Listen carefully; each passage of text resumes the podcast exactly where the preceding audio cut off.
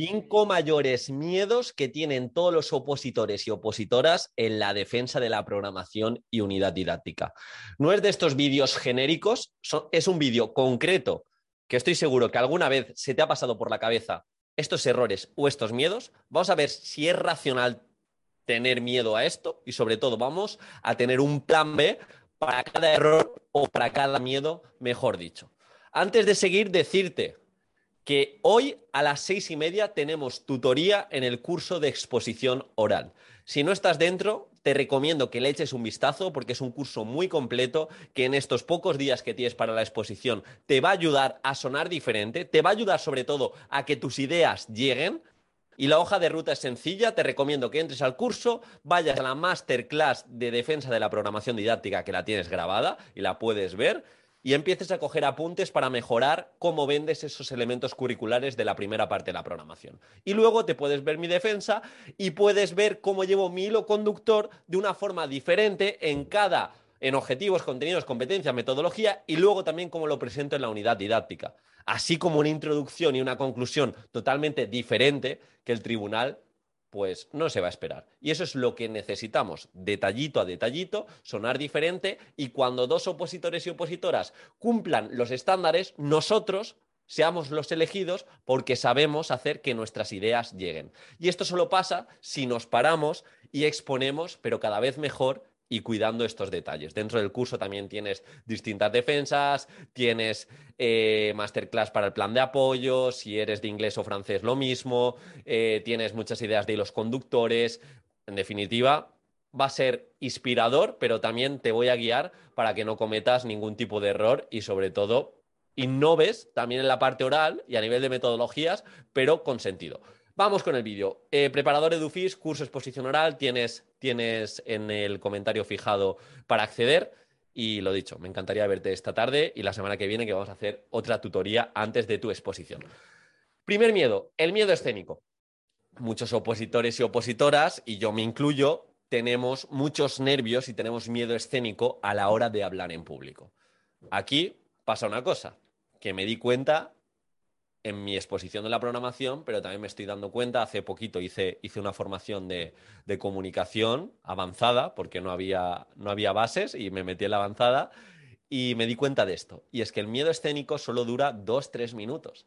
Si esos dos o tres minutos los has ensayado muy bien, los has ensayado una y otra vez y de distintas maneras, incluso con handicaps, cuando estás nervioso o con pequeñas distracciones, el día del examen, que vas a tener que estar 45, 50, una hora hablando, si esos primeros minutos los haces bien y están muy practicados, el miedo escénico desaparece y coges inercia ganadora y ya está. Y el segundo consejo es que no te centres tanto en ti, tú no eres la persona importante el día de la exposición, sino son los recursos, las propuestas, las ideas que se va a llevar el tribunal. Y desde ahí verás que rebajas bastante los nervios. Tú no eres la persona importante, sino todo lo que se va a llevar el tribunal. Segundo miedo es quedarse en blanco. Y de nuevo, racionalicemos. ¿Cuántas veces hablando con tu amiga, hablando con tu novio, hablando con eh, tu familia, te has quedado en blanco? Casi ninguna. No solemos quedarnos en blanco a la hora de hablar. Y en exposiciones es posible por los nervios, pero aquí, de nuevo, ser muy resolutivos tener claro, en vez de montarnos la defensa palabra por palabra, vamos a tener ideas importantes y vamos a crear ese guion por si nos quedamos en blanco y en un momento de la unidad didáctica estamos en blanco y vemos, a ver, a ver, estoy en blanco donde la metodología. He hecho un vistazo, veo que he hablado de lo más importante y he dicho las citas más importantes y paso al siguiente punto. Y no pasa nada, me relajo y le digo al tribunal que, que espere un segundito, que te has perdido y sigues hacia adelante. Y esto suele pasar por falta de práctica, suele, suele pasar por falta de ensayo y suele pasar por falta de conocimiento de la programación y de las unidades didácticas.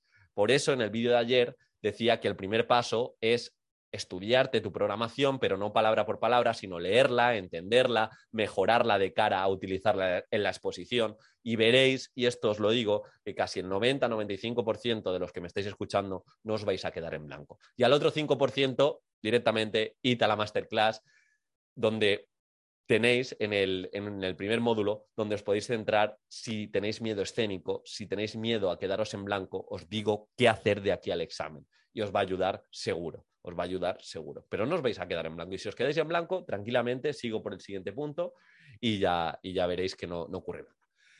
Tercer miedo es no saber contestar al tribunal. En muchas comunidades, prácticamente en todas, al final se suele abrir un espacio a preguntas y respuestas, respuestas por vuestro lado, y se tiene mucho miedo como opositor y opositora. Aquí de nuevo, toda la innovación, todo lo, digamos, que llevemos de cara al tribunal que quizá no puedan entender, o actividades complementarias, metodologías activas, eh, proyectos, primer consejo es que no podemos dejar nada por sabido. Hemos de explicarlo bien. No, voy a llevar la gamificación de Mario Bros. Tú no sabes si el tribunal sabe que es una gamificación, no sabes si sabe quién es Mario Bros, no sabes la dinámica, si conoce la dinámica del videojuego Mario Bros y cómo lo, lo vas a llevar al aula. Por lo tanto, explícalo de forma sencilla para que incluso el que más sepa del tribunal, pues diga, sabe de gamificación, como el que menos sabe, entienda por qué lo utilizas. Y para ello, las cosas que innoves, las metodologías activas, los proyectos, intenta responder a la pregunta ¿para qué? ¿Cómo lo relacionas a nivel normativo y cómo lo relacionas a nivel de evidencia científica? Y creo que desde ahí se puede entender muy bien. Y si has hecho la programación tú, si has cuidado las unidades didácticas, si has ensayado una y otra vez y intentas esas metodologías que quizá no puedan entender, pararte y explicárselas bien, incluso resolver posibles objeciones de que se piensen, es que claro, esa actividad complementaria es muy complicada. Y tú lo pienses de que lo pueden pensar y te pueden preguntar, antes de que te pregunten, cuando lo expliques, intentes ir solucionando posibles objeciones. Cuarto miedo es sonar como todo el mundo. Es que voy a sonar como todo el mundo, se me da mal exponer o es que eh, tampoco llevo una programación superlativa, pues bien, es tiempo de mejorar la programación, aunque no vas a tener ahora, mm, lo tenemos que entregar dentro de poquito, pero es tiempo para hacerla más visual, es tiempo de detenerse y ver qué metodologías vas a utilizar, pero sobre todo es tiempo de gastar a la hora de presentar cada uno de los elementos curriculares cuidando detalles y no desde presento el elemento curricular de objetivos, contenidos, eh, la legislación porque me lo demanda convocatoria y me lo demanda el índice de mi defensa, sino crear necesidad porque es importante ese punto.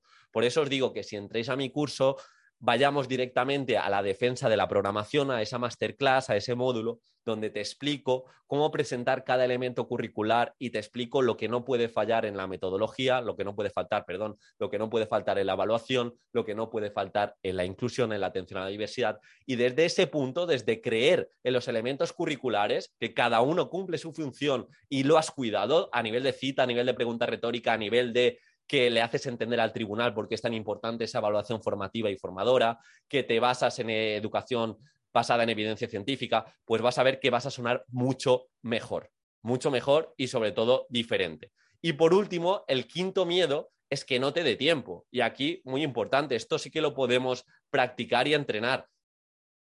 Lo que comentaba es que tenemos que practicar y entrenar con cierto margen de tiempo porque el día de la exposición pueden pasar dos cosas, que te aceleres y te sobre mucho tiempo, o que por lo que sea estés inspirado o inspirada y de repente empieces a explayarte en cada uno de los puntos, estés cómoda y se te vaya el tiempo. Entonces, mi recomendación, si tienes 30 minutos programación, 30 minutos unidad didáctica, siempre ir en 25, 24, 23, un poquito por, por abajo. No apurar, no apuremos aunque lo más seguro es que nos aceleremos, pero lo mejor es no apurar. En mi caso, como siempre, más no es mejor, sino mejor es mejor. En 45 minutos hice programación y unidad didáctica. Programación tardé en torno a 25 y, no, un poco menos, 23, 24, y el resto unidad didáctica.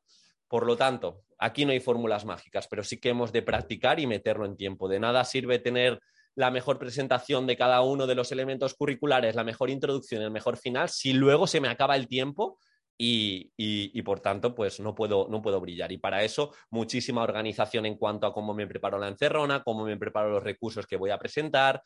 En definitiva, de nuevo, prepararse desde casa y, y prepararse a conciencia. Miedo escénico, ya hemos visto que se puede palear con facilidad. Quedarse en blanco, no te vas a quedar en blanco. No saber contestar al tribunal, intenta darle una vueltecita a esas explicaciones más complicadas que te puede pedir el tribunal a nivel de metodologías activas, evaluación, inclusión, actividades complementarias.